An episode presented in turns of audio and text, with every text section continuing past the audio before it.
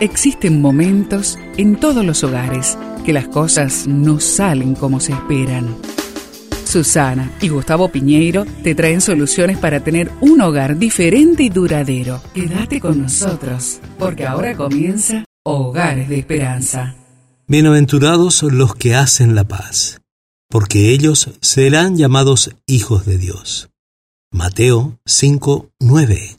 Este texto lo encuentras en la Biblia. Dios también ha llamado, bendecido y favorecido a aquellas personas que hacen la paz, interviniendo para reconciliar las partes en conflicto. Aquellos que entran en estas dinámicas de reconciliación por amor a Dios, se aseguran un trato especial del Señor estos privilegios cuestan porque se requiere un esfuerzo de nuestra parte. ¿Cuál es esa parte? Asumir la iniciativa. Es posible que en algún momento te enteres de que alguien dentro de la familia tiene algo contra ti. Pudieras pensar que el problema lo tiene la persona rencillosa con malas actitudes. Por esa razón, y por esa razón te desentiendes del caso ignorándole para evitarte problemas. Pero la doctrina de Jesús enseña.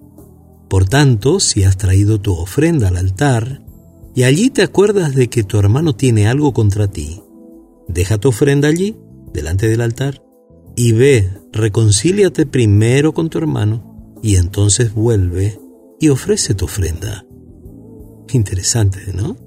Lo que dice Jesús mismo en Mateo 5:23. Estas son las acciones de un pacificador y ellos serán llamados hijos de Dios. Por lo tanto, aquellos que no estén dispuestos a pagar el precio que requiere asumir la iniciativa, no podrán ser llamados hijos de Dios. Te invito a una reflexión ahí en la familia, puedes hacerla.